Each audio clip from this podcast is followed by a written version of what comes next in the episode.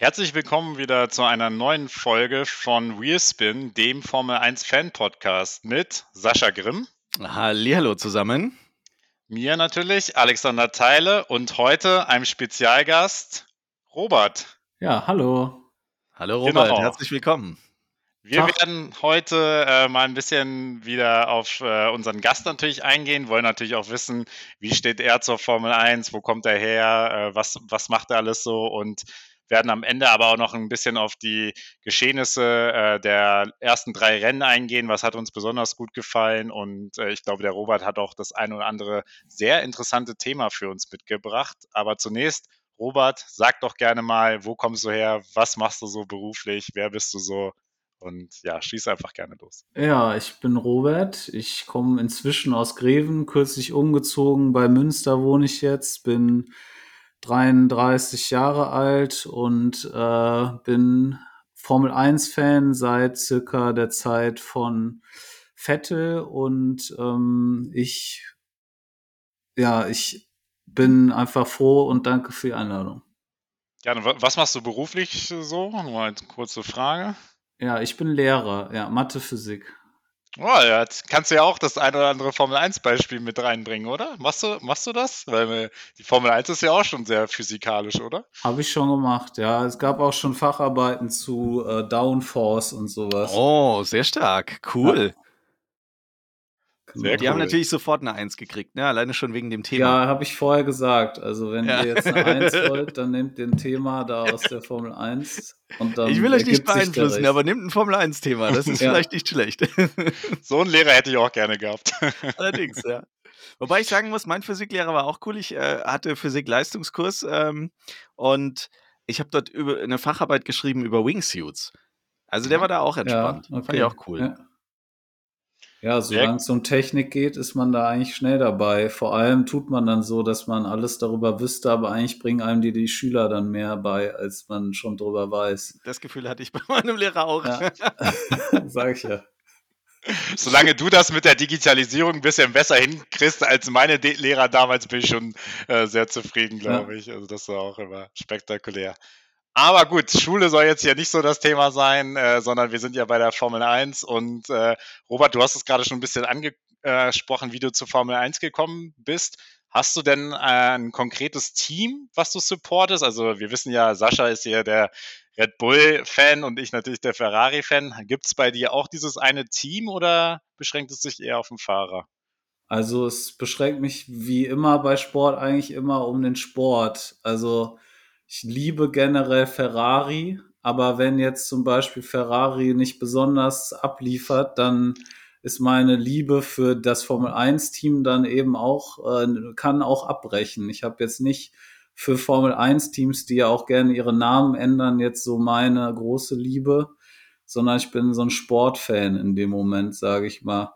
Und äh, Vettel ist so mein Vorbild, sage ich mal, gewesen, abseits und auf der Strecke oft jetzt vor allem am Ende seiner Karriere auch abseits. Und äh, ja, jetzt fehlt mir auch so ein bisschen so das Ding, wo ich für brenne, wenn man jetzt in den Kosmos reinguckt. Also den Sport liebe ich immer noch, aber damit, dass jetzt Fette weg ist, fehlt mir so der, der Anker, sage ich mal aktuell. Heißt, du hast momentan auch keinen Lieblingsfahrer, den du da unterstützt, oder gibt es da einen, wo du sagst, der gefällt dir momentan doch äh, besonders gut? Nee, der fehlt mir tatsächlich auch, wo ich so sage, der darf machen, was er will. Und es ist immer noch mein Lieblingsfahrer. Also so mein Held, sage ich mal. Man hat ja oft so ein, äh, Alexander ist ja auch so, Ferrari ist meine große Liebe. Äh, der Teamchef hat jetzt heute das nicht so gut hingekriegt, aber trotzdem bin ich Tifosi und so. Mhm. Aber diese, da bin ich irgendwie Söldner, würde ich mal sagen, im Fußballbegriff. und, und bei Vettel war das so auch jetzt äh, zu seiner Aston Martin-Zeit nach wie vor, dass du gesagt hast, äh, doch, doch, der, der kann eigentlich was und ich halte da zu ihm? Ich habe immer zu ihm gehalten. Ich hätte ihm nur geraten, vielleicht früher aufzuhören. Aber das ist, für mich war es halt unterhaltsam, weil als Fan, das ist halt ja der Unterschied man nie die Hoffnung verliert, dass er nicht doch noch mal wieder besser wird. Das stimmt, es ging mir genauso, muss ich ehrlich zugeben. Ich habe irgendwie doch noch gehofft, dass er diesen Fernando Alonso. Funken, der geht ja. halt nicht weg, so, ne? Mhm. Weil wenn man so richtiger Fan ist. Ja. Du hast es gerade schon äh, angesprochen äh, am Anfang, dass du so mit Vettel zur Formel 1 gekommen bist. War das, war das wirklich dein, äh, sag ich mal, erstes Formel 1 schauen oder hast du schon vorher auch so den klassischen Schumi-Fan, Schumi-Light-Fan gemacht oder wie war ja, das bei dir? Tatsächlich interessieren sich meine Eltern absolut gar nicht für Formel 1. Null Komma gar nicht. Meine Großeltern nicht, meine Freunde nicht von früher. Und äh, tatsächlich deshalb meine Liebe zu Ferrari habe ich über Italien, mhm. die ja dann, da waren wir sehr oft sehr äh, Schumi verliebt auch waren. Das heißt, immer wenn man als Deutscher nach Italien fuhr, damals in den Urlaub und als blonder kleiner Junge da rumgelaufen, ist, hat halt jeder gesagt, Michael Schumacher und hat über meinen Kopf gestreicht und äh, das war halt mein erster Kontakt mit der Formel 1 und natürlich hat man dann auch Fangefühle gegenüber Schumacher gehabt, aber man hat's, ich habe es nicht regelmäßig geguckt damals und ich habe auch keinerlei Zuordnung zu der hat jetzt dann und dann den WM-Titel gewonnen, das wüsste ich schon, aber nicht, dass ich das dann da und da geguckt hätte oder so. Das fing erst im Studium an und vielleicht auch durch meine Gleichaltrigkeit mit Vettel. Also, dass das so, so ein Typ war, der da immer performt hat und ich musste im Studium auch mega performen, damit ich das schaffe und das hat mich irgendwie abgeholt, seine, sein Elan da, da zu der Zeit. Ja. Und ähm, äh, ähm, was war das, was dich dann dazu gebracht hat, die Formel 1 wieder zu schauen? Also es muss ja irgendwie, war das was, wo du sowieso die ganze Zeit äh, so wenigstens im Augenwinkel mitverfolgt hast, wo du sagst, mit Vettel kam dann wirklich so der, der Punkt, an dem du dann auch, ich sag mal, Hardcore-Fan geworden bist. Hast du es trotzdem die ganze Zeit so am Rande mitverfolgt, aber nie so wirklich aktiv und dann wurdest du richtig aktiv? Oder war das so, äh, dass es irgendwas gab, was Spezielles, was dich dann dazu geführt hat, dass du sagst, okay, jetzt setze ich mich hin und schaue Formel 1? Also faszinierend fand ich es immer und ich habe es auch immer geguckt, wenn es im Free TV kam und ich gesappt habe. Also es war so so ein Sepp gucken einfach so. Mhm. Ja, okay, jetzt ist 7 Uhr morgens, meine Eltern sind im Bett. Jetzt kommt halt gerade Australien das Rennen. So, und ich kann es heimlich gucken oder so. Das war halt dann immer die erste Wahl. Und dann habe ich es halt immer mal so geguckt aus Spaß und dann irgendwann kam das Studium und dann hatte man manchmal auch mehr Zeit im Studium und war dann doch vielleicht äh, manchmal sogar nachts zurück, als dann das Training kam oder so. und äh, ja, keine Ahnung, da hat die Formel 1 in meinem Leben irgendwie ganz gut zusammengepasst. Wie ist es heute? Schaust du ähm, auf Sky oder hast du F1 TV abonniert, sofern es geht? Ja, ich bin immer noch in dem Rahmen Abonnent von dem echten F1 TV ohne VPN und bin noch in dieser äh, in diesem Deal drin quasi, den es da gab zwischen Sky und ich habe auch Sky über meinen Schwiegerpapa und guck, wenn ich mal Sky gucke, eigentlich nur noch, wenn dann die Vorberichte aber seit dieser äh, Sache, nenne ich sie mal, mit Micha, äh, Mick Schumacher und Sky habe ich eigentlich auch mich verabschiedet von den Vorberichten, muss ich ehrlich sagen. Seit ja. der letzten Saison, wie das abging mit Haas und Sky, das fand ich einfach nur peinlich. Und dann habe ich da auch mich abgemeldet von. Das ist genau das Gleiche bei mir. Also ich habe auch so äh, auch schon länger äh, F1 TV, habe auch eigentlich immer alles bei F1 TV geguckt. Am Anfang fand ich auch die Vorberichte bei Sky noch relativ äh, ne, human, adäquat, eigentlich ganz cool so zur Einstimmung, weil die auch ein bisschen früher losgehen.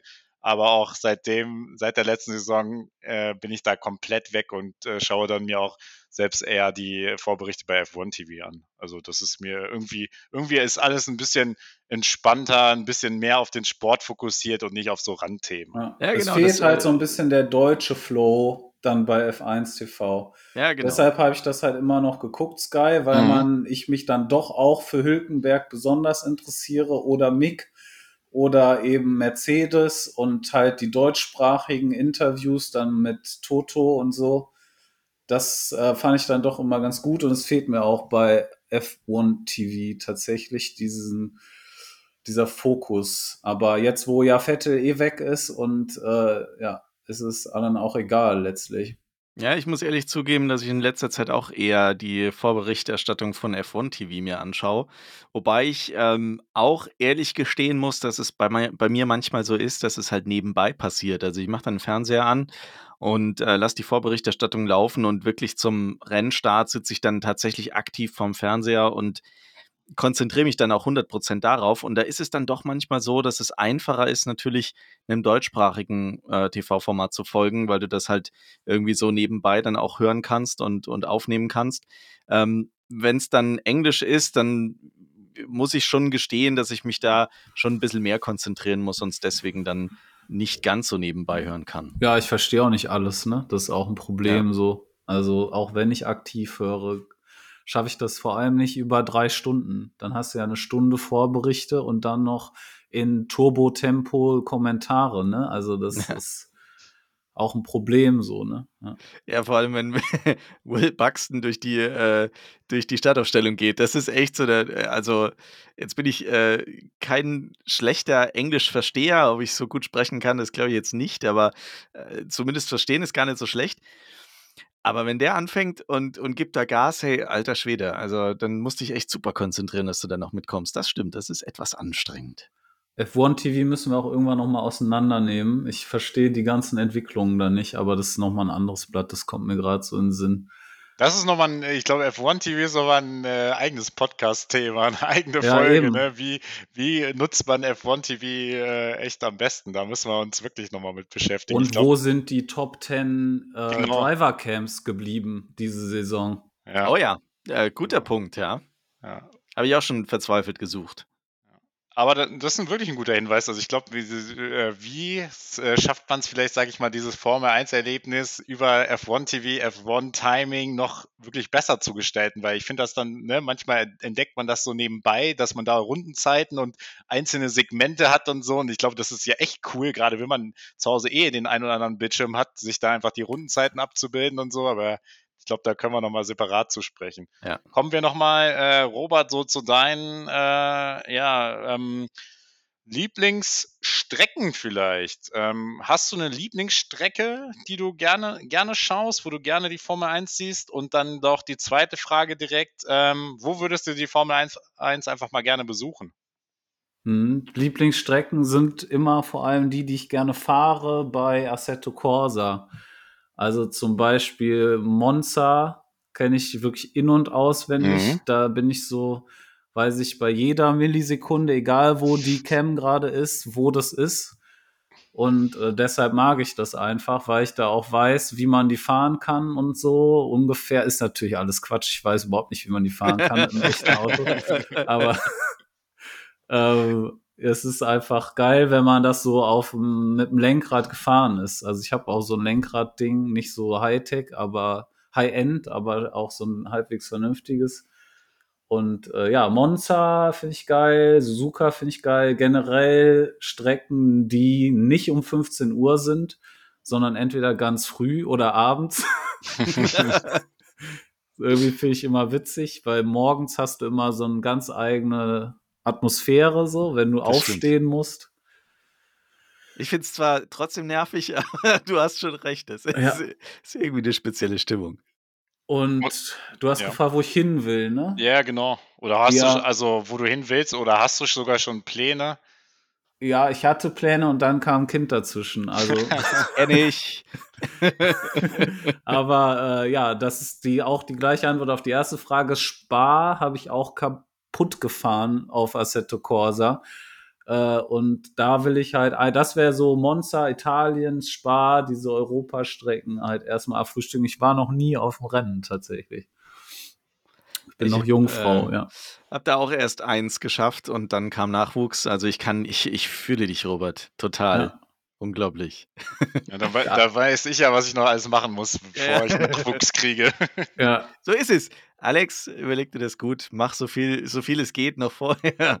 Das ist kein Schaden, definitiv. Hast du so eine Flagge bei dir im Zimmer? Äh, so, ein- so, So so eine einen Teppich, wo du so Sticker drin hast, was du alles schon geschafft hast? Oder hast Ja, du da. äh, das wollte ich mir generell mal, wollte ich mir mal so eine Karte holen und dann äh, wollte ich das einmal so mit Rennflaggen für die Formel 1 und generell reise ich ja auch gerne, dann wollte ich das gerne auch mal so markieren. Also das ist echt eine coole Idee. Ja, kommt schon einiges zusammen, muss man sagen. Ja. Du hast schon ein paar Pins. Kommen ja noch ein paar mehr dazu dieses Jahr, ja, genau. aber dazu an anderer Stelle noch. Robert, ähm, was war denn so, wenn du zurückdenkst an die letzten Jahre, auch mit, mit Sebastian Vettel? Ich denke, äh, ich kann es mir schon irgendwie denken, aber was war so der Formel 1-Moment, der dir so im Kopf geblieben ist? Muss ja nicht unbedingt mit Vettel zusammenhängen. Ja, es ist, vermischt sich damit, dass ich das alles nochmal nachgeguckt habe. Und da ist jetzt im Nachhinein, nach dieser Review, sage ich mal, auf F1 TV, das ist der Vorteil, wirklich der Sieg in diesem Toro Rosso einfach. So das Ding einfach, wie der das da so abgeliefert hat. Irgendwie unglaublich, aber gut, hat halt Gasly auch geschafft. Ne? Aber wenn das sein eigener Held ist in dem Alter und der ist ja auch noch nicht so lange Formel 1 gefahren zu dem Zeitpunkt, deshalb ist es schon so ein, so ein Moment, den man so nicht vergisst, so diesen jungen Mann da. Ich habe vor kurzem erst die F1 TV-Doku Vettel angeschaut und äh, da habe ich auch Gänsehaut bekommen. Dieser Moment, ich weiß das noch, wie damals, als ich vom, vom Fernseher saß. Ne? Also das, das bleibt dir einfach im Kopf und irgendwie, du hast da mitgefiebert und mitgefühlt und hast gehofft, dass das schafft und dann schafft das und das war schon sensationell. Also es ja. war ein richtig, richtig äh, geiler Moment. Ne? Habe ich auch wieder Gänsehaut jetzt in dem Moment gerade. Ja. Krass. Ja. Gehen wir genauso? Verrückt. Ach, herrlich. Ähm, Robert, wir sind ja hier auch immer so ein bisschen äh, aus der Fanbrille äh, bei Wünsch dir was. Was ist denn, sag ich mal, dein Wunsch oder äh, was die Formel 1, wenn du einen Wunsch frei hättest, umsetzen sollte? Äh, bessere, mehr Kameras in den Autos. Ich weiß nicht, warum die es nicht schaffen, wie bei ähm, äh, Indica so Verfolgerkameras. Die haben ja so Kameras auf der Front, die dann den Überholer live, die mitgehen mit KI. Mhm. Ja, und das finde ich sehr schleppend, das äh, TV-Angebot, das überhaupt des World Feeds, der verkauft wird. Oft der hat sich, ne? was die Bilder angeht, finde ich, nicht geändert in den letzten 20, 30 Jahren. Ja. Die Layouts ja. schon, die Grafiken, aber die Kamerapositionen, die, die, okay, diese Helmkamera, okay, die das ist das Innovativste, was innovativ, so aber halt hat, auch irgendwie gelb. Also warum ist das gelb? Und ich finde, was mir letztes Mal aufgefallen ist bei den äh, Onboard-Aufnahmen, dass die immer noch diese Aussetzer damit drin haben. Und ich habe mir damals, ja. äh, da letzte Woche gedacht, irgendwie, wie kann es denn sein, dass das im heutigen Zeitalter immer noch so ist, dass es diese Aussetzer gibt. Das gibt's doch nicht. Ja. Man kann mittlerweile Videostreams machen irgendwie aus dem All und dann kriegst du es dann nicht hin, irgendwie ein Auto mit 300 km/h ruckelfrei da zu übertragen. Ne? Ja, das wäre so ein Wunsch aus Sicht des Konsumenten. Und ansonsten wäre auf jeden Fall ein Wunsch, dass die Autos ein bisschen kleiner wieder sind irgendwie. Also, mhm. dass mehr Platz ist auf den Strecken.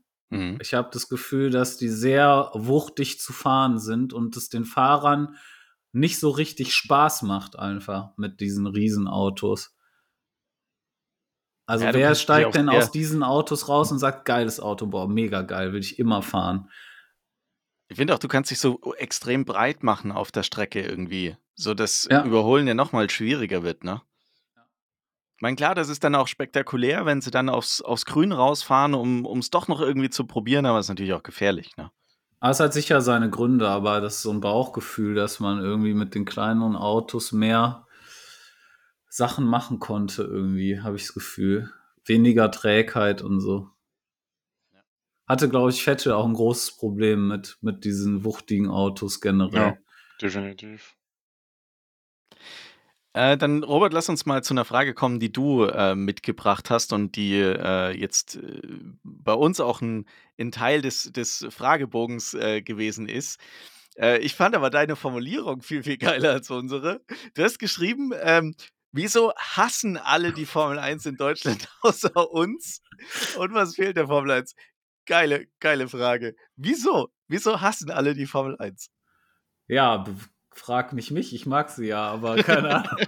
ich habe halt das Gefühl, dass alle sie hassen. So, ich muss mich immer rechtfertigen, egal wo ich hinkomme. Familie, so und es, ich habe es noch nicht erlebt, dass jemand sagt, ja geil, ich bin auch Fan. Habe ich noch das nicht übertrieben, noch nie erlebt.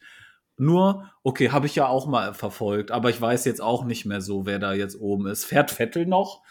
So nach dem Motto. okay. Oder fährt Schumacher noch? Keine Ahnung. Äh, Länger so, nichts das- mitgekriegt an das der ist Stelle. so das Ding. In, und äh, ja, die Frage ist, wieso? Und ich kann mir halt einerseits vorstellen, dass die Formel 1 einfach aus der Zeit fällt, so wie sie ist, zum einen. Und andererseits ist halt irgendwie auch nicht, also ich kann jeden verstehen, der, dass die Formel 1 nicht zugänglich ist, weil es halt ja einfach wirklich wenig passiert auf so eine lange Zeit, wenn man keine Ahnung hat, so, ne? Also du kannst dich nicht hinsetzen und bekommst dann zwei Stunden Unterhaltung. Ja. Die Rennen Außer in Australien. halt nicht zwei, Stu- außer in Australien, genau.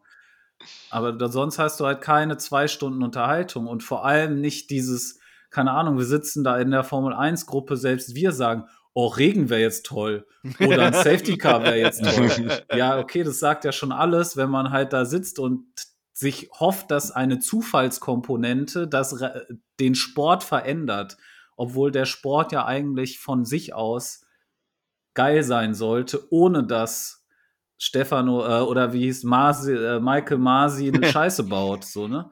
Das war ja nur so spannend, weil halt irgendjemand Scheiße gebaut hat. So, Entschuldigung, Podcast. Äh, ja. Mi- Ja, wir markieren das einfach ja. als explicit, ist kein Problem. Piep. Michael Masi, gutes Thema hatten wir letzte Woche auch schon in der Ja. anderen Folge. Also das haben wir auch da wieder angesprochen. Also, Ja, geil, dass der ausgerechnet an dem Wochenende, als er vor Ort ist, dann irgendwie alles drunter und Ja, drüber geht. ja, ich ja. glaube, der, der hat richtig gut geschlafen. Der hat richtig gut geschafft. Ne?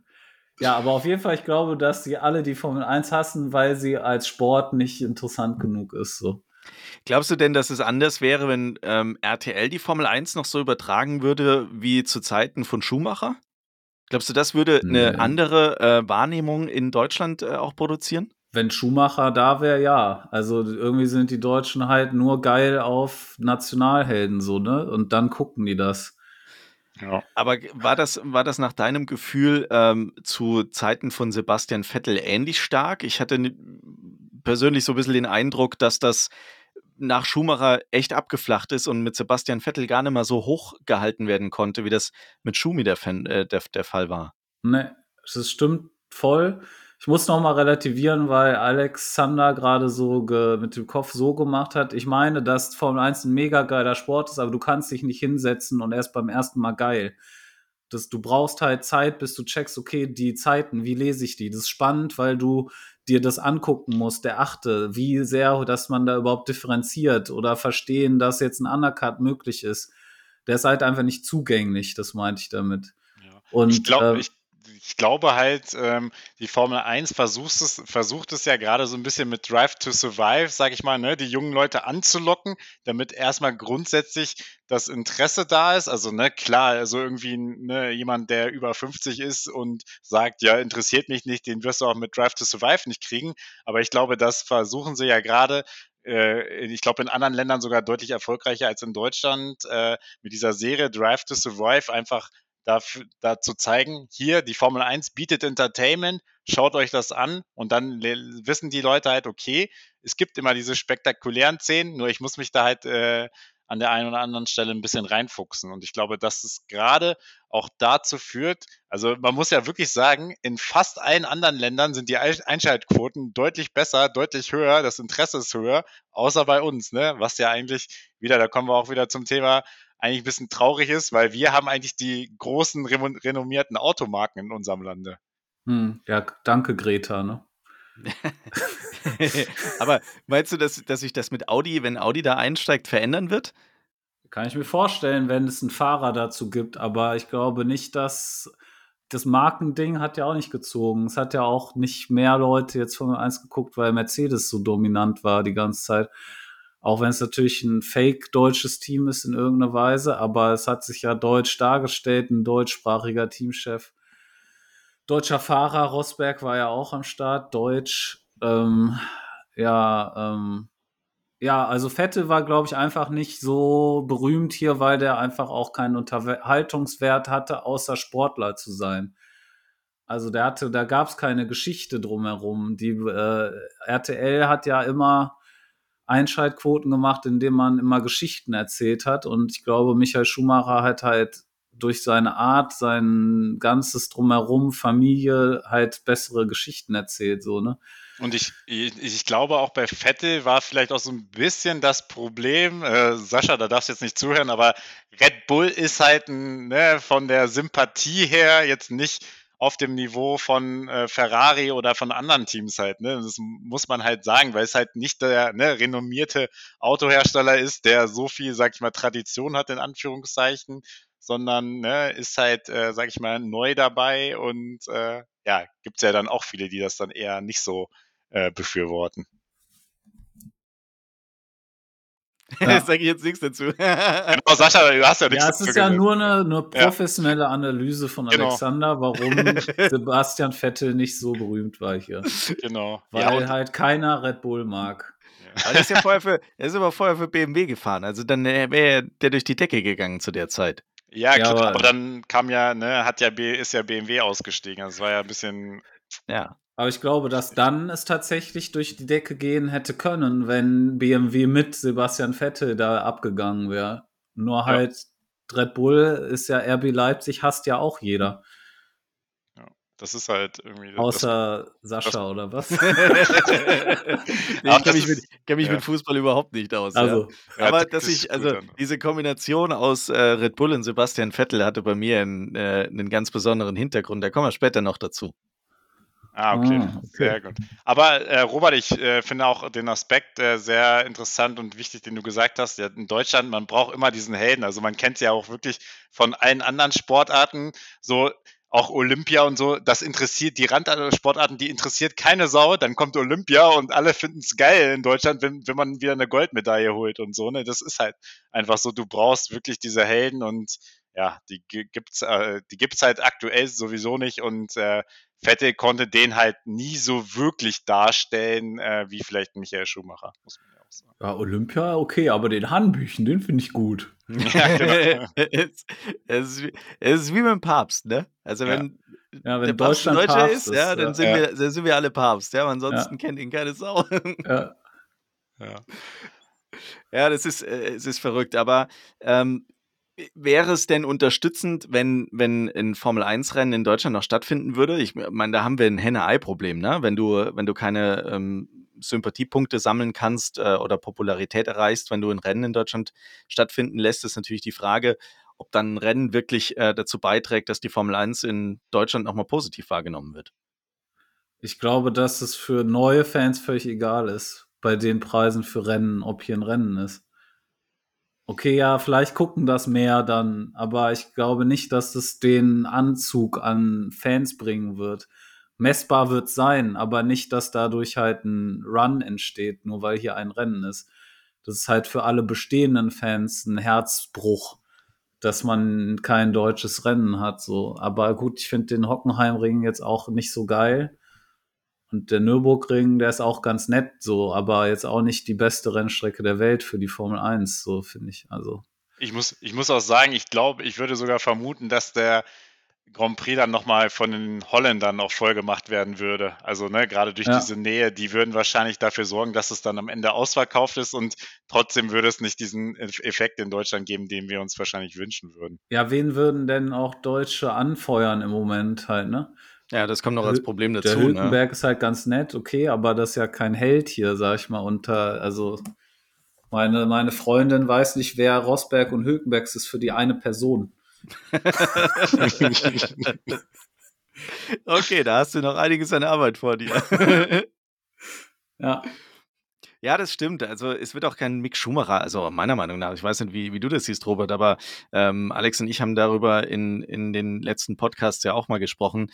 Mick Schumacher wird nicht diese, diese Popularität erreichen, seines Vaters sowieso nicht, aber auch nicht an, an Sebastian Vettel rankommen. Das ist zumindest äh, so, das ist meine Meinung, ne? Ja, äh, das kann gut sein. Also ich kann den nicht einschätzen, weil er halt immer irgendwann doch noch die WM geholt hat in der F3 und F2. Deshalb finde ich den generell einen interessanten Charakter, der irgendwie, glaube ich, sehr schlau ist auch grundsätzlich. Und ich glaube, der kann viel kompensieren, aber ob er jetzt Formel 1 Weltmeister wird, weiß ich nicht, weil er eben nicht schnell genug gut ist, so, ne? Also man hat in der Formel 1 halt nicht die Zeit möglicherweise, die er braucht. Es gibt vielleicht eine Wahrscheinlichkeit, 10%, dass der nochmal irgendwie zumindest ein Podium holt oder so irgendwann und die Chance kriegt, aber ob dem das dann reicht, um eben so erfolgreich oder überhaupt erfolgreich zu werden, das stelle ich mal in eine andere Ecke, die Frage. Die sehe ich auch sehr unwahrscheinlich an. Und ja, also ich sehe auch nicht, wer kommt, ehrlich gesagt. So, ne? Ich glaube, also ne, es wird wahrscheinlich durchaus noch eine Chance geben, dass er zurückkommt, aber ja, also für welches an, Team halt auch, ne, ist dann ja. die Frage. Wenn er halt dann wieder für Williams fährt, dann wird er halt auch nicht berühmt dadurch. Das ist es halt ist natürlich wieder der, der Aspekt, den du ja auch schon mit reingebracht hast, dieses Boulevard, nenne ich es mal, ja, wird, der, der ist so, ähm, äh, wie soll ich sagen, brav in Anführungszeichen oder so gut durchorganisiert und so gut gemanagt, dass ähm, da wieder die Frage ist, wird man das in der Form denn überhaupt nutzen können, dass man in Deutschland damit einen Hype generiert? Ähm, oder ist sind die Leute einfach der Meinung, dass er nicht nahbar genug ist, dass man mit ihm da irgendwie mitfiebern kann. Ne? Das sehe ich noch als, als Problem. Ja, Sky hat es ja versucht. Ne? Es hat, gab ja Stoff dazu mit Günther Steiner. Aber wenn halt Günther Steiner nicht mitmachen bei der Story und er auch nicht mitmacht, dann macht sich am Ende nur Sky lächerlich und es gibt gar keinen Unterhaltungswert. Also man hätte natürlich das so ein bisschen als PR mitmachen können. Ne? Also er hätte sich ja hinstellen können, ich gehöre in dieses Pod äh, Cockpit, der mein Teamchef redet halt dies, das. Aber die waren halt beide, haben sich professionell äh, verhalten. Deshalb ist es nicht so groß gekommen in die Medien, wie es hätte kommen können. Und Sky stand dann da und hat aber nicht aufgehört, das zu versuchen, ne? Diese Story zu erzeugen, die nicht da war. Ich finde, das ist auch was, was am Ende nicht besonders oder kein besonders gutes Licht auf Sky geworfen hat. Die haben das so, so hart probiert, irgendwie so vom Gefühl her, diese, so eine Story zu kreieren, die einfach nicht da war oder ja, die eben. keiner zugelassen hat. Das war schon irgendwann lächerlich, ne? Ja, Günther sagt, er war nicht gut genug. Wir müssen gucken, ob wir den übernehmen. Äh, Nick sagt, ich war nicht gut genug. Ich muss mal gucken, ob ich bleibe. Also beide sind einer Meinung und Sky sagt, ja, äh, der, der hat gesagt, der kann nicht fahren und der Mick ist viel besser, als der tut und keine Ahnung. Aber keiner hat mitgemacht halt, ja. ja. Stehen die da halt. Ja, aber Mick Schumacher ist, glaube ich, eine Geschichte für sich und äh, wird immer, wird uns immer weiterhin noch begleiten und vielleicht gibt es ja trotzdem noch mal ein äh, kleines Happy End in Anführungszeichen. Wollen wir mal hoffen, dass er wenigstens vielleicht im nächsten Jahr äh, wieder im Auto sitzt. Ähm, lasst uns mal ein bisschen äh, mit der aktuellen Saison beschäftigen. Und zwar hatten wir da jetzt ja bislang drei Rennen vom Ergebnis her ziemlich eindeutig, wenn wir uns die Fahrerwertung und die Konstrukteurswertung anschauen. Robert, was ist denn so dein Fazit äh, der ersten drei Rennen und wo siehst du überhaupt noch Spannung? Äh, mein Matador, sage ich mal, ist halt Fernando Alonso aktuell. Und der bringt halt die Spannung aktuell, ne? Also, dass da plötzlich so ein grünes Auto fährt, ganz vorne, wo vorher ein anderer Weltmeister nichts hinbekommen hat, das bringt natürlich eine gewisse Würze. Dass man sich fragt, ähm, wusste der das? In Drive to Survive sagt er übrigens fünfmal, ich werde ein besseres Auto haben als bei Alpine nächstes Jahr. Also so komplett klar und man weiß halt nicht, ob der einfach das erzählt, weil er das sowieso erzählen würde oder, aber man hatte das Gefühl, der weiß das. So, und das macht es gerade würzig für mich. Und äh, ja, das ist die Spannungsfrage. Und natürlich ist es auch spannend zuzugucken, wie und ob Ferrari, Mercedes sich noch ranbeißen können. Enttäuschend natürlich Mercedes und Ferrari nach drei Rennen. Beide. Bei Mercedes versteht man nicht, warum die nochmal mit dem Konzept angetreten sind. Ich finde keine Antwort drauf. Das alles, was die reden, ist so ein Gemauschel. Die haben alle so schlechte Laune. Also es fühlt sich fast so an, als ob die einfach das verpennt haben oder so, da das Konzept umzuwerfen oder keine Ahnung, wie das gekommen ist. Und Ferrari macht halt da weiter, wo sie aufgehört haben. Also das ist halt einfach die gleiche Show. Anderer Teamchef, gleiche Show. Und äh, natürlich Zurückentwicklung bei Ferrari, ne? wenn man bedenkt, was die für ein Auto hatten am Anfang von der letzten Saison. Äh, fragt man sich, warum ist das jetzt nicht mehr so, wenn die ja eigentlich ein stabiles Auto hatten und nur Probleme mit der Taktik hatten letztes Jahr. Ähm, wer ist noch vorne mit dabei? Aston Martin, Ferrari, haben wir durch. Äh, Williams ploppt irgendwie immer wieder auf in meinem Kopf, obwohl die halt nicht so viel Screentime haben. Haben die, finde ich, einen krassen Sprung gemacht dafür, dass es einen Teamchefwechsel gab. Und ähm, auch Haas finde ich irgendwie wieder genauso wie letztes Jahr eigentlich, nur dass diesmal halt Magnus ein Hülkenberg ist von der Dramaturgie.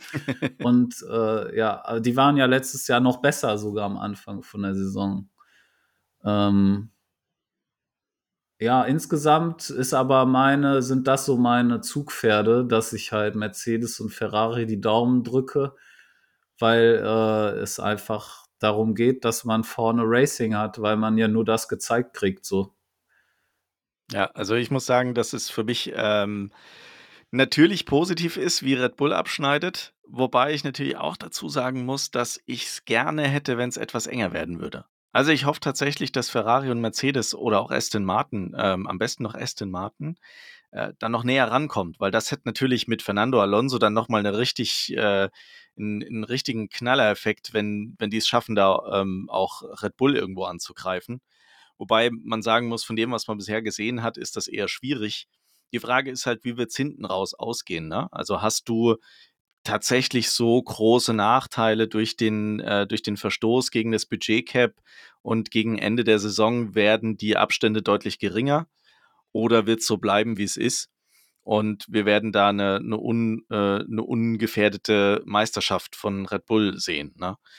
Das ist für mich zum einen so äh, die Frage, ich finde, in den Qualis ist es oft eher kritisch und dann die letzte Runde, die Verstappen da hinkriegt. Und ich bin mir nicht sicher, ob das Show ist oder ob das nicht tatsächlich ein, Problem ist dieses Jahr, dass sie nicht so richtig in den Griff kriegen, dass sie in den Quali-Sessions da immer recht äh, Probleme haben. Ne? Ansonsten muss ich sagen, äh, Mercedes, Ferrari, klar, äh, hatte man deutlich besser äh, sich vorgestellt. Mercedes jetzt im, in Australien ja gar nicht so schlecht unterwegs gewesen, aber die Frage ist natürlich, wird das auf den anderen Rennstrecken genauso sein? Und was ich auch stark finde, du hast es gerade schon angesprochen, Robert, ist Haas. Haas konstant jetzt irgendwo im Mittelfeld dabei. Ähm, Hülkenberg jetzt hoffentlich auch ähm, mit, mit konstant äh, Punkte-Ergebnissen äh, und äh, ganz klar Magnussen im, im Griff. Äh, ich hoffe, dass der es irgendwie schafft, da jetzt noch ein paar Ausrufezeichen zu setzen, dass der auch die nächsten Jahre noch in der Formel 1 irgendwie mitfährt. Aber der hat natürlich äh, auch ein Problem mit dem Alter und da wird man mal schauen müssen, ähm, wie man da in den nächsten Jahren dazu steht. Ne? Und ähm, ansonsten, ja, Aston Martin stark, Fernando Alonso. Du hast es vorhin kurz angesprochen, Robert. Der hat gesagt, er wird ein konkurrenzfähiges Auto haben. Und es gab ein Interview mit Sebastian Vettel, ich glaube, äh, Sky hat das gemacht, ähm, wo sie ihn darauf angesprochen haben, wie das jetzt war mit eventuell Ersatzfahrer für Lance Stroll und so. Und ähm, dann hat er so ein Stück weit angedeutet, dass ihm schon klar war, dass das ein gutes Auto ist oder sein wird er aber für sich einfach die Entscheidung getroffen hat, auszusteigen und ähm, ja, damit auch äh, absolut fein ist. Und es gab auch nie von seiner Seite so die Überlegung, ähm, für Lance Stroll da irgendwo einzuspringen. Also es gab lose Gespräche, aber er hat das äh, recht, recht gut abgetan oder äh, hat dann gesagt, naja, wir waren eh unterwegs, also ich wäre da eh nicht rechtzeitig hingekommen, so auf die Art. Ne? Also da habe ich wirklich den Eindruck gehabt, der weiß schon Bescheid, aber er hat für sich einfach äh, die Entscheidung getroffen, jetzt aufzuhören. Und äh, dann ist ihm auch egal, ob das jetzt ein, ein, stärkeres Auto ist oder nicht. Vielleicht schwingt er natürlich auch noch so ein Stück weit das mit, dass er sich nicht 100% sicher war, wie es war, ne? Äh, oder wie es sein wird, wie stark es sein wird. Also aber ich glaub, insgesamt. Sascha, ganz kurz, ja, da, ich glaube, Mike Krack hat es ja auch äh, schon öfter gesagt, da, dass da halt auch die Arbeit von Fette in dem Auto drin steckt. Ne? Ja, Wissen wir ja genau. auch, also dass ein, sag ich mal, ein neuer Fahrer, der zur neuen Saison kommt, ja nicht das äh, wirklich das Auto äh, mitentwickelt hat. Klar, der kann da ne, für das äh, Setup sorgen etc. Und da ist Alonso wahrscheinlich Weltklasse, wenn es um so Feinheiten geht, aber um das äh, Grundkonzept des Autos hat, da hat ja Fette äh, sowas von mitgewirkt, äh, weil wir ja alle davon ausgehen, dass jetzt ein Lance Stroll nicht äh, den Input liefert, den halt ein Sebastian Vettel geliefert hat, muss man ja auch sagen. Ja, also nur um es rund zu machen, äh, insgesamt finde ich, ähm, äh, es ist in der Saison durchaus viel Spannendes drin, wenn man mal von Red Bull vorne absieht. Ja. Was, was haltet ihr von den Rookies? Ich finde es irgendwie ein bisschen enttäuschend bisher, aber es liegt auch an den schlechten Autos genau. irgendwie, ne? Also ich finde einen Piastri äh, gar nicht so schlecht, ähm, wenn er ein besseres Auto hätte. Also da ist, man sieht es ja an Norris, ne? Also der ist unbestritten ein guter Fahrer und kann mit dem McLaren momentan einfach nichts, nichts äh, äh, ähm, ausrichten. Und ein Sargent, äh, der schlägt sich doch äh, überhaupt nicht schlecht. Also das finde ich äh, für die erste Saison mega. Ja, also das fand ich auch zu Sargent, bis er dann halt in, äh, im letzten Rennen in Australien sein Harakiri-Manöver Ja, okay. gefahren hat gegen De Vries, was natürlich gar nicht im, in den TV-Bildern richtig war und auch gar nicht bestraft wurde. Also da frage ich mich Das immer noch, stimmt. warum wurde das nicht bestraft? Aber ja, also sehe seh ich auch so wie du. Also man merkt halt, dass Sargent äh, schon relativ nah teilweise auch an der Verfassung ist äh, von Elbern. Ähm, und ne, halt auf gar keinen Fall ein zweiter Latifi. Also muss man ja auch sagen, Williams war ja immer ein äh, One-Man-Team mit Elbern, der da sogar das eine oder andere Mal einen Punkt geholt hat. Und Latifi ist wirklich nur hinten rumgefahren und hat irgendwelche Safety Cars mal ausgelöst. Und da ist es jetzt schon ein anderes Zugpferd. Und ich glaube, das wird halt Williams auch nochmal ein bisschen pushen und äh, ist natürlich für die auch cool, dass es ein amerikanischer Fahrer ist, wenn sie jetzt dann auch in die USA gehen. Ähm, genau, und ja, Piastri sehe ich ähnlich wie du. Also der ist, das, der ist jetzt auch neu dabei und hat bislang eigentlich auch keinen nennenswerten Fehler gemacht. Also das ist jetzt halt wieder die Leistung des Autos, die halt sehr unbefriedigend ist. Aber so von der reinen äh, Qualität her würde ich sagen, äh, hat der McLaren auch nichts falsch gemacht bei der Fahrerverpflichtung. Ja, sie haben natürlich auch ganz stabile Gegner, ne? Also man könnte halt, ich überlege halt immer so, ob jemand, der so richtig gut ist, nicht sofort jemanden wie Albon dominieren müsste, wenn er sich in das Auto setzt, ne? Aber vielleicht geht das auch nicht mehr heutzutage oder generell. Ich glaube, in der ersten Saison ist das echt schwierig. Ja, Das wird man, glaube ich, nächstes Jahr, wirst du das deutlicher sehen, wenn ähm, er da deutlich besser performt, dann weißt du, was los ist, ne? ja. Wenn er find- schlechter performt, dann ja. Ich finde dieses Gummiband halt immer so interessant von so Fahrerwahrnehmung, dass es einfach immer nur darauf ankommt, mit wem du im Team bist. Wenn du halt als Elben, als sehr guter Fahrer mit Verstappen im Team bist, dann machst du halt so eine Figur, ja, okay, geht so der Fahrer. Und dann bist du halt drei, vier Jahre später mit äh, einem Rookie im Team und dann sagt jeder, boah, der ist aber gut, der hat sich entwickelt, der hat sich entwickelt. Ja, obwohl er halt die gleiche Arbeit macht, nur halt nicht mehr gegen Verstappen fährt. Halt, das ist so das Einzige. Aber wie, wie schätzt du dann in dem Zusammenhang äh, die Leistung von Bottas dieses Jahr ein? Äh, ja, keine Ahnung, ich krieg da irgendwie nichts mit von, von Alpha generell. Die sagen die ganze Zeit, ja, es wäre mehr im Auto oder mehr geht nicht. Also ich weiß nicht, die drucksen halt die ganze Zeit rum. Und ich habe es tatsächlich gerade nicht auf dem Schirm, wie der immer im Duell gegen Joe abgeschnitten ist, was aber ja auch dazu dafür spricht, wie wenig die überhaupt Ja. auffallen. Ne? Genau. War der denn, hat er den dominiert? Ich hab's nicht auf dem Schirm. Nee, ne, absolut äh, total gemischt. Also, die sind jetzt beide nicht super gut unterwegs und ähm, ich finde, Alpha ganz generell versinkt da so ein bisschen in der Mittelmäßigkeit. ja, Untere absolut. Mittelmäßigkeit. Genau. Total. Alpha Der ist so, Style ist gut, der Style ist gut. Alpha ist so das stimmt.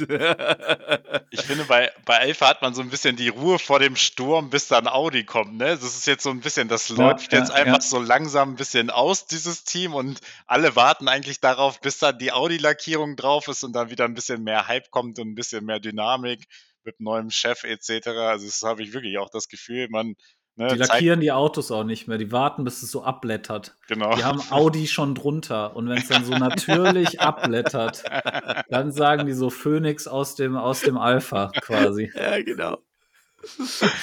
Sehr schön. Alex, ja. sag mal noch schnell was zu deinem Fazit äh, der, der bisherigen Saison, weil da würde ich gerne noch ein Thema äh, äh mit euch ja. besprechen, bevor es dann auch schon fast wieder zu Ende ist. Ja, genau. Also ich muss äh, sagen, ich äh, stimme euch natürlich zu. Äh, Ferrari brauche ich, glaube ich, nicht ansprechen. Das ist ja katastrophal, wirklich, wenn ich mir auch angucke, wie viele Punkte Leclerc hat äh, auf einem Niveau mit Hülkenberg. Und wenn ich da sehe, wo war er letztes Jahr? Also ne, ein ganz klarer Absturz bislang. Und äh, ich bin mir wirklich auch nicht sicher, ob da dieses Jahr noch was kommen wird. Also die werden vielleicht mal in die Gelegenheit kommen, vielleicht mit ganz viel Glück ein Rennen zu gewinnen oder auf, äh, aufs Podium zu fahren. Aber ich glaube, sie werden auch schon mehr, schnell merken, dass da, da kommen sie nicht ran an Red Bull und werden dann halt alles mit dem neuen Team, mit der Umstrukturierung dann auf 2024 setzen.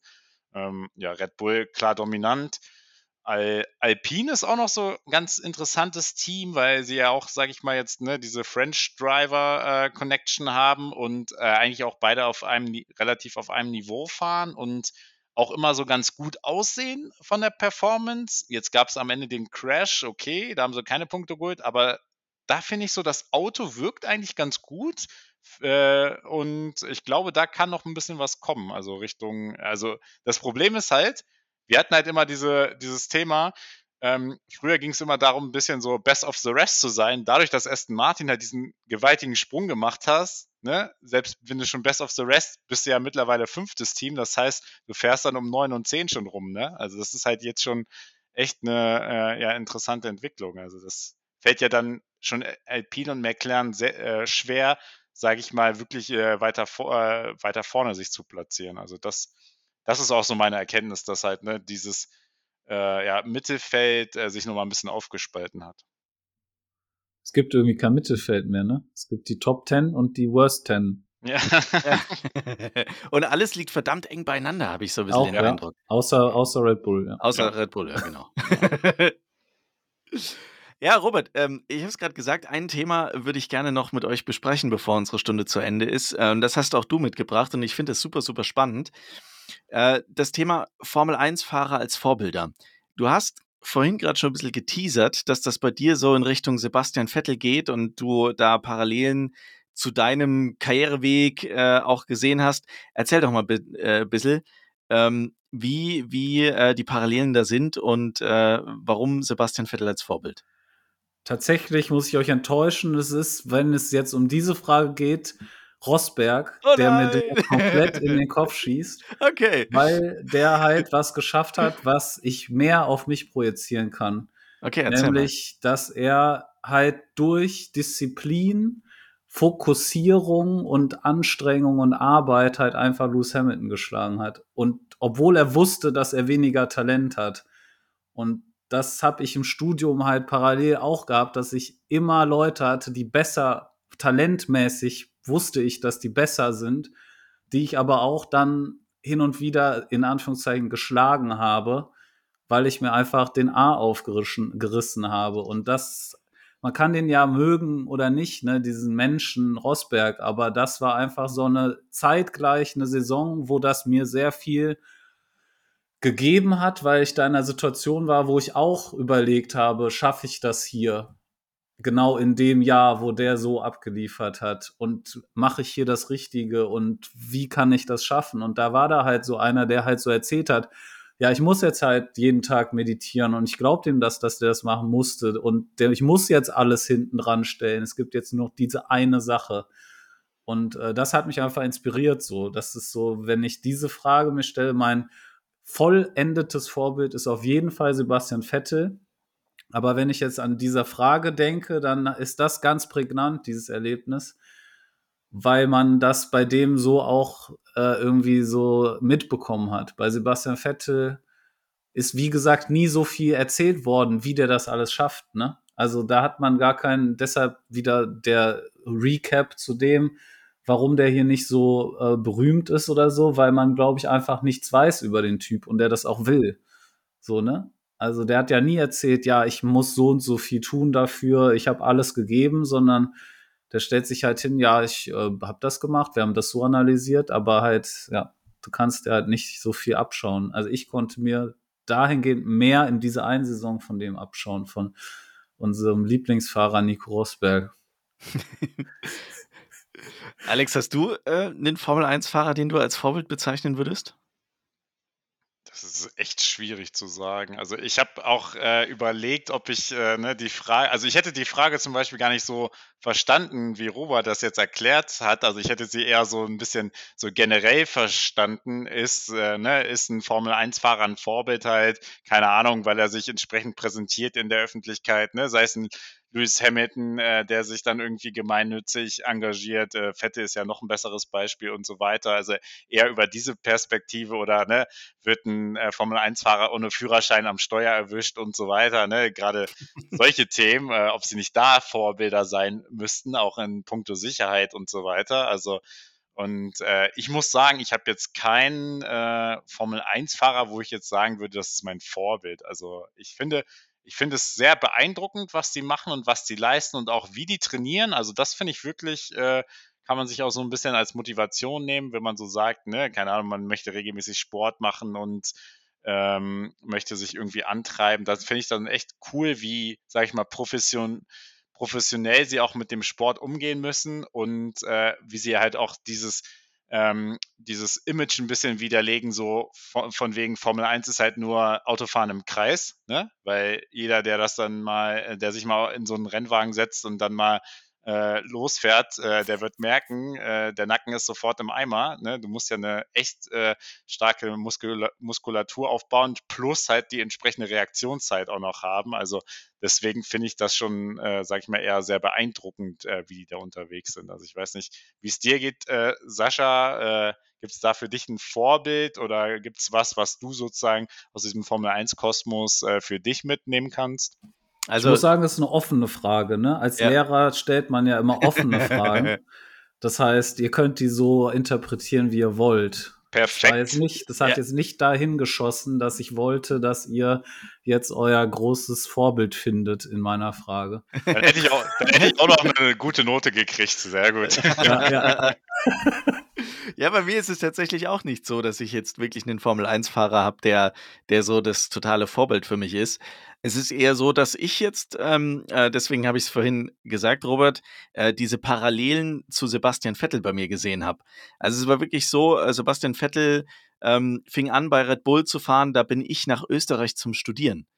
Und das war dann halt für mich die perfekte Symbiose aus äh, österreichischem Team und deutschem Fahrer. Also habe ich mich da vollständig mit identifizieren können und war natürlich in dem Moment dann auch in Österreich total akzeptiert als Fan von Red Bull. Und ähm, das ist bis heute geblieben. Und die, der Karriereverlauf von Sebastian Vettel hat sich so ein Stück weit auch bei mir so wiedergespiegelt. Der war so in den, in den besten Jahren, da ging es bei mir auch immer aufwärts und noch eins und noch eins und noch eins und immer höher und äh, ein Erfolg nach dem anderen. Und dann kam dieser Karriereknick. Bei Ferrari musste er unglaublich kämpfen, äh, hat immer kurz vor äh, dem Titel es irgendwie dann doch nicht mehr geschafft, auch durch eigene Fehler. Und das war bei mir dann ähnlich. Äh, war dann auch in einer beruflichen Situation, die, da, da lief es dann auch nicht mehr so, war auch einiges einfach auch mir selber äh, zuzuschreiben. Und ähm, ja, dann der, der Wechsel zu Aston Martin und da kam man ja gar nicht mehr aus dem Quark und äh, das waren bei mir so die letzten Jahre bei, meinem, bei meinem letzten Arbeitgeber, bevor ich dann gekündigt habe. da kamst du auch nicht aus dem Quark. da kam ich auch nicht mehr aus dem Quark. und dann bist du aus dem Quark ganz raus. Ja. Und dann habe ich halt aufgegeben. Ja? Ähm, ja. Nee, also von daher war das irgendwie so, äh, angefangen hat es einfach, weil ein Deutscher in einem österreichischen Team fährt und das war in, in der Situation, in der ich damals war, halt einfach Gold. Und ähm, dann hat er auch noch Erfolg. Und äh, ja, auf dieser Erfolgswelle ist man dann so ein Stück weit mitgeschwommen, hat sich da inspirieren und motivieren lassen. Und das hat schon irgendwie abgefärbt. Aber so, wie du schon sagst, ja. Robert, als Vorbild im klassischen Sinne kann man Sebastian Vettel einfach nicht, äh, nicht sehen, weil du gar nicht weißt, was musste er denn dafür tun, dass er diesen Erfolg hatte und was ist äh, drumrum gelaufen. Wie hat das wie hat es geschafft, dass er so, so stark wird? Und was hat am Ende auch dazu geführt, dass er das auch nicht mehr geschafft hat bei Ferrari am Ende und bei Aston Martin? Und was hat er auch bei den Teams geleistet, um dann das Team in eine Situation zu bringen, wie jetzt eventuell Aston Martin mit Fernando Alonso. Also wie viel Anteil hat er an dem Erfolg, den die jetzt feiern, ne?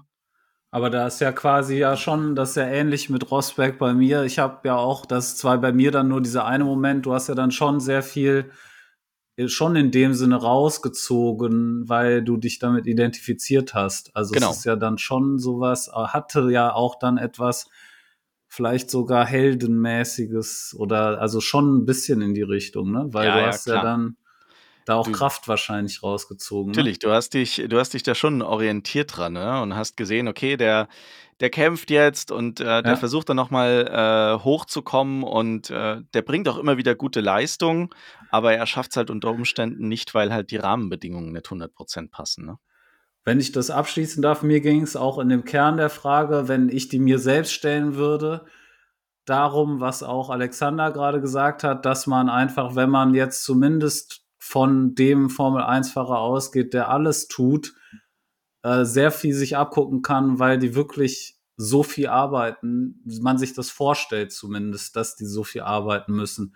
Wenn man jetzt Yoki Tsunoda hinnimmt, weiß man das auch nicht mehr so ganz. so zumindest wie der dargestellt wird. Äh, ja, oder Lance Stroll. Oder Lance Stroll.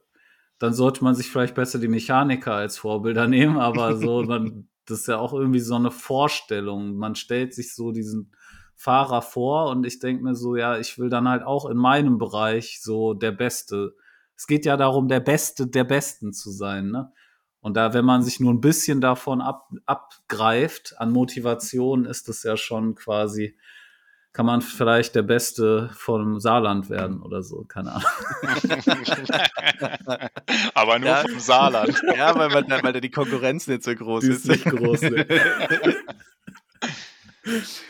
Ja, sehr schön. Ich glaube, ähm, wir könnten noch ewig weiterreden, aber die Stunde ging jetzt echt super, super schnell vorbei.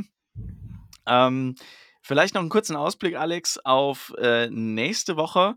Da werden wir uns mit dem äh, Rennen, das dann äh, endlich wieder ansteht, äh, ich glaube, alle zittern jetzt hier schon in der Runde vor Entzug, ähm, nämlich mit Baku beschäftigen. Ja, ja, Robert, Robert, äh, Robert schüttelt den Kopf. Ja, wieso, jetzt, wieso ist jetzt ein Monat, nee, wieso ist jetzt ein Monat keine Formel 1 ja, bei 25 Rennen? Äh, das ist für mich halt irgendwie ein Paradoxon irgendwie. Ich dachte ja, gut, nämlich eigentlich, okay, ich habe jetzt jede Woche ein Rennen. Und dann gucke ich in den Kalender, okay, einen Monat kein Rennen. Ja. Es fühlt sich schon fast wie Sommerpause an, oder? Ja, ist so, ja. Es ist, ist traurig. So Wahnsinn. Aber ich glaube, Baku wird uns dann wieder voll fesseln, weil ich mag, ich mag, muss schon sagen, Baku mag ich auch mittlerweile echt gerne. Diese Strecke, ne, diese Kombination aus Altstadt, äh, engen Kurven, äh, dann der ganz langen Gerade da. Und ich glaube, wir haben, wurden auch äh, bislang nie enttäuscht. Also es gab immer Action und äh, legendäre Duelle auch zwischen Verstappen und Ricardo damals, die sich gegenseitig äh, runter, runtergefahren haben. Dann auch ähm, Hamilton, der sich da verbremst beim, äh, Safe, äh, beim rote Flagge Restart und so weiter. Also ich glaube, da können wir uns auf ein sehr spektakuläres Rennen freuen und da werden wir nochmal ein bisschen in die Tiefe gehen. Genau, das schauen wir uns dann im nächsten Podcast an.